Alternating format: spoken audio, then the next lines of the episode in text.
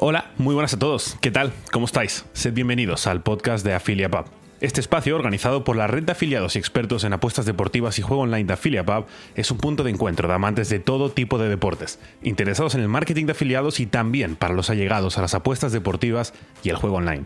En cada nueva edición de este podcast os contaremos las novedades más destacadas del panorama mundial del deporte y específicamente de España y Latinoamérica. Además, os explicaremos todos los recovecos del complejo mundo de las apuestas deportivas y el juego online, la función intermediaria de una empresa como AffiliatePub y, por supuesto, como os decía, de qué forma cualquiera se puede beneficiar de su modelo.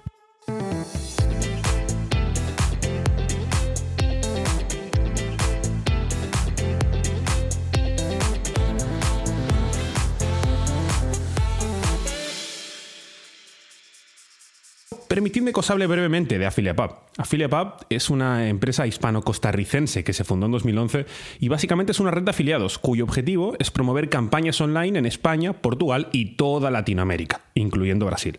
¿Qué es una red de afiliados? Os estaréis preguntando. Una red de afiliados podríamos traducirlo a un intermediario fiable y de confianza entre grandes empresas de juego online y particulares que se benefician y ganan dinero desde casa con ellas. A grandes rasgos sería eso, ya os lo iremos detallando, no os preocupéis. Los clientes de AffiliatePub son grandes multinacionales que promocionan sus negocios en la web de AffiliatePub para obtener beneficios a medio y largo plazo, en definitiva, clientes nuevos, y AffiliatePub a su vez los conecta con su red de afiliados. Los afiliados son personas como tú o como yo, con el único requisito de que tengan una web, un blog o unas redes sociales personales con un mínimo tráfico relacionado con el juego online o las apuestas deportivas.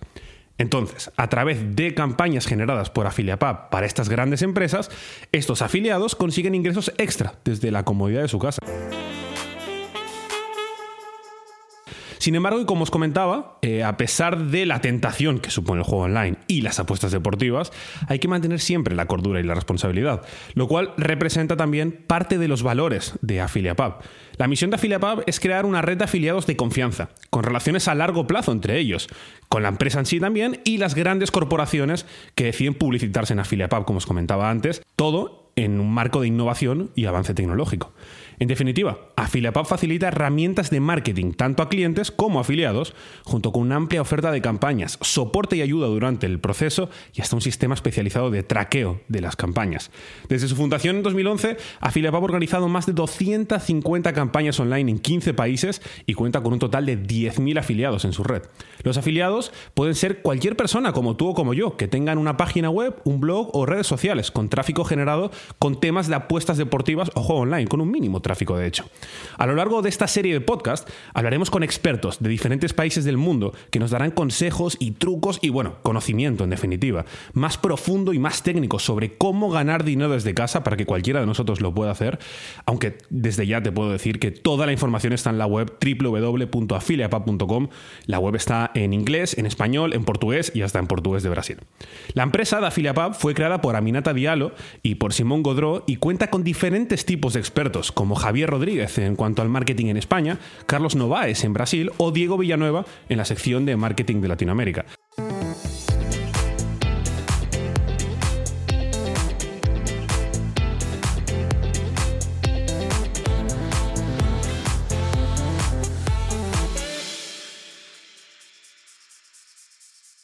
Les habla Tomás Slaffer y hoy es jueves 4 de septiembre de 2020 y en el día de hoy toca hablar de cómo ha afectado la cuarentena y la falta de deporte a nivel global en el mundo del juego online y de las apuestas deportivas. ¿Cuánto han perdido las grandes casas de apuestas? ¿Cómo ha evolucionado el mercado dentro de esta cuarentena? Temas de actualidad, que digamos. Como habréis visto en esta serie de podcast de Affiliate iremos alternando entre episodios donde entrevistaremos a expertos del sector para aprender más sobre este complejo mundo en el que nos movemos y también habrá otros episodios, como el de hoy, que estaré yo solo para resolver las dudas que podáis tener tanto a nivel usuario como afiliado o cliente.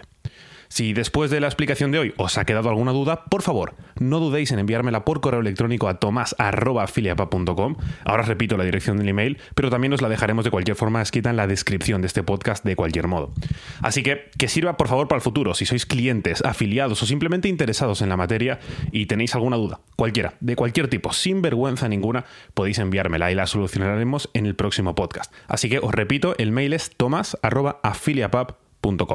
Que por cierto, en el próximo episodio ya os voy diciendo que entrevistaremos a Carlos Novaes, que es todo un experto en el juego online en el mercado de Brasil. Así que ya sabéis, si tenéis alguna duda, ahí tenéis el mail.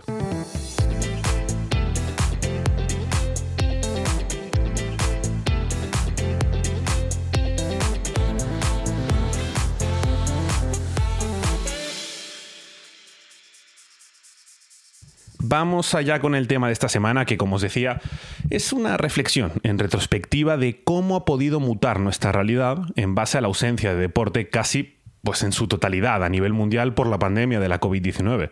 Algunos países como Argentina aún tienen hoy en día ausencia de deporte y siguen en cuarentena obligatoria para el grosso de la población, mientras que por ejemplo en España desde el mes de junio ha empezado una especie de desescalada que ha ido permitiendo que el deporte vuelva, como la gran mayoría de países europeos en definitiva.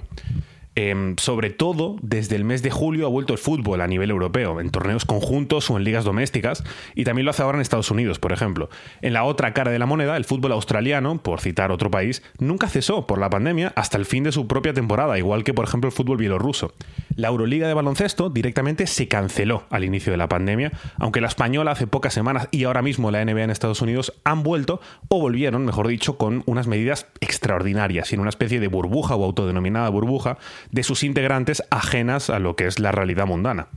El tenis recién volvió la semana pasada en el circuito mundial de la ATP para los hombres y la WTA para las mujeres, con el que fue el Masters 1000 de Cincinnati, y desde hace literalmente tres días está en marcha el Grand Slam del US Open, a falta de ver si finalmente se podrá jugar ahora en el mes de septiembre también Roland Garros en París, y también ante la cancelación ya oficial de Wimbledon hasta 2021. Pero ha vuelto el tenis, como os decía, sin grandes figuras como Rafa Nadal o Roger Federer, así que lo hace quizá de una forma un poco descafeinada y con medidas también extraordinarias. Por ejemplo, si un jugador sufre algún dolor o lesión durante el partido, como siempre, pues puede reclamar la presencia de un fisioterapeuta o de un médico en pista para que la atienda. Pero cuando éste llega en su reclamo, el jugador debe ponerse no solo la mascarilla, habitual en el día a día ya, sino también unas gafas de plástico especiales para evitar cualquier tipo de contagio con el fisio o el médico, como contagio, por cierto, como el que sufrió el tenista francés Benoit Per en la jornada previa literalmente a su debut en Flashing Meadows, que ha vetado su posible participación, naturalmente. En otros ámbitos, en otros deportes, la Fórmula 1 o MotoGP han vuelto también en sus respectivas burbujas y ante una dificultad añadida, igual que el tenis o parecido igual que el tenis, de tener que estar viajando en diferentes países, cosa que por ejemplo fútbol o la NBA o la Liga Española de Básquet no han tenido ese problema. Pero para ello, para poder viajar en diferentes países, ambas categorías, tanto la Fórmula 1 como MotoGP, han jugado un poco con su calendario para europeizarlo al máximo y tener que moverse lo menos posible por el globo entero. Sea como fuera, el hecho es que el deporte profesional estuvo parado entre marzo y junio a nivel mundial, ambos meses incluidos, algo que obviamente repercutió muy directamente en el juego online por la mera obviedad de que a falta de deportes, faltarán apuestas. En España se gastaron 750 millones de euros en apuestas privadas el año pasado, un poquito más de la mitad de ellos de forma online y 355 millones de euros de ese montante fueron de forma presencial en locales. Y como curiosidad, el Madrid-Barça de fútbol del Bernabéu del año pasado fue el evento donde más dinero se apostó. En España se ha una media de unos 62,5 millones de euros por mes en el total de las apuestas deportivas. Así que si hablamos de cuatro meses sin deportes, estaríamos rodando los 250 millones de euros que se han dejado de apostar solo en España, recuerdo, según cifras que maneja Alejandro Landaluce, quien es el director general del Consejo Empresarial del Juego en España. Pero claro, las apuestas no han cesado y muchas casas han habilitado otros mercados fuera del ámbito estrictamente hablando deportivo, como por ejemplo ahora mismo las elecciones presidenciales del mes de noviembre en Estados Unidos, que es, bueno, ha sido durante la cuarentena el mercado favorito en España para apostar en la carrera entre Donald Trump y Joe Biden. Y de hecho en España ya se han apostado hasta la fecha un total de 42 millones de euros en este mercado. Pero el mercado del juego online no solo se ha movido en esta dirección, sino que un comunicado de la Asociación Española del Juego Digital han afirmado que muchas personas han migrado hacia juegos como póker o casino en lugar de o a falta de apuestas deportivas, mejor dicho, aunque la joya de la corona siguen siendo las apuestas deportivas. Cito un extracto de su comunicado. Que dice que la crisis del coronavirus, ha generado una situación de excepcionalidad en el sector. La facturación de los operadores del juego colapsó como consecuencia de la cancelación de prácticamente todas las competiciones deportivas a nivel internacional, ya que las apuestas deportivas representan más del 50% del volumen de negocio del juego online en nuestro país. Eso es lo que decía el comunicado de la Asociación Española de Juego Digital, así que os podéis imaginar cuán grande ha sido la pérdida durante esta ausencia de deporte, durante estos cuatro meses al menos de cuarentena, porque más del 50% del juego online en global incluye apuestas o se basa como mínimo en apuestas deportivas. Por otro lado, el ministro de Consumo de España, Alberto Garzón, ha asegurado que se han detectado desde que se declarara el estado de alarma y se procediera al confinamiento un incremento del consumo de los juegos de azar y apuestas online en general y por eso el Consejo de Ministros ha decidido limitar su publicidad. Eh, así que a falta de apuestas deportivas la gente ha empezado a jugar más a juegos como casino o póker. Hablando de ello, precisamente justo al inicio de la escalada del mes de junio, el gobierno de España extendió a 41 las excepciones para salir de casa durante el aislamiento obligatorio por coronavirus. Y una de ellas fue la apertura de servicios de lotería, juegos de azar, chance, casas de cambio y de apuestas. El decreto, de hecho, que sacaron, que fue el número 593, dicta que la prestación de servicios bancarios y financieros de operadores de postales de pago, casas de cambio, operaciones de juego de suerte y azar en la modalidad novedosos y territoriales de apuestas permanente, chances y lotería, centrales de riesgo, transporte de valores y actividades notariales y de registros de instrumentos públicos, así como de la prestación de servicios relacionados con la expedición de licencias urbanísticas, quedan permitidos ante esta excepcionalidad del, decreto del gobierno. Em, el decreto un poco largo, pero básicamente lo que definía es que eso, que una de las 41 excepciones para poder salir del aislamiento obligatorio por coronavirus era precisamente para esta apertura de juegos de servicio de lotería o juegos de azar en definitiva.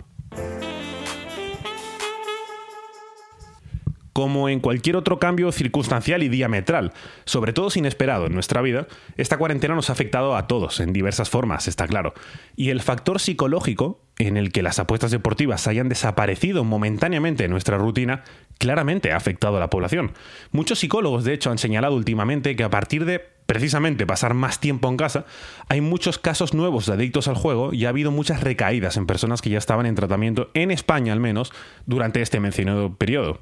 Las llamadas de auxilio a nuestros centros se han multiplicado desde que empezó el confinamiento, confiesa Juan Lama, quien es director de la Federación Española de Jugadores de Azar Rehabilitados. Y dice, llaman a los propios afectados, pero también sus familiares, desesperados ante un incremento de la adicción o ante el inicio del enganche al que el encierro les está contribuyendo. Otro ejemplo es la psicóloga de, precisamente la FEJAR, quien es Rosana Santaloria, que actualmente confiesa que se ve obligada a realizarles a muchos jugadores terapia online a estos pacientes y dice, en vez de, que, de ver el confinamiento como una oportunidad para abandonar su adicción, lo ven como un obstáculo más. Y muchos están dándole vueltas a la cabeza buscando una nueva forma de poder volver a jugar. Y el hecho es que cuando un paciente decide rehabilitarse, quizá lo normal es que se autoprohíba ¿no? en un censo oficial. Es decir, que se dé de alta en una lista que le impide el acceso a cualquier tipo de juego regulado por el gobierno.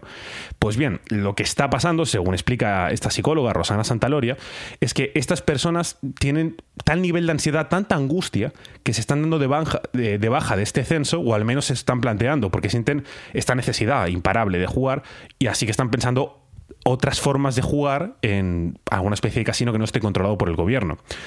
Em, al final, eh,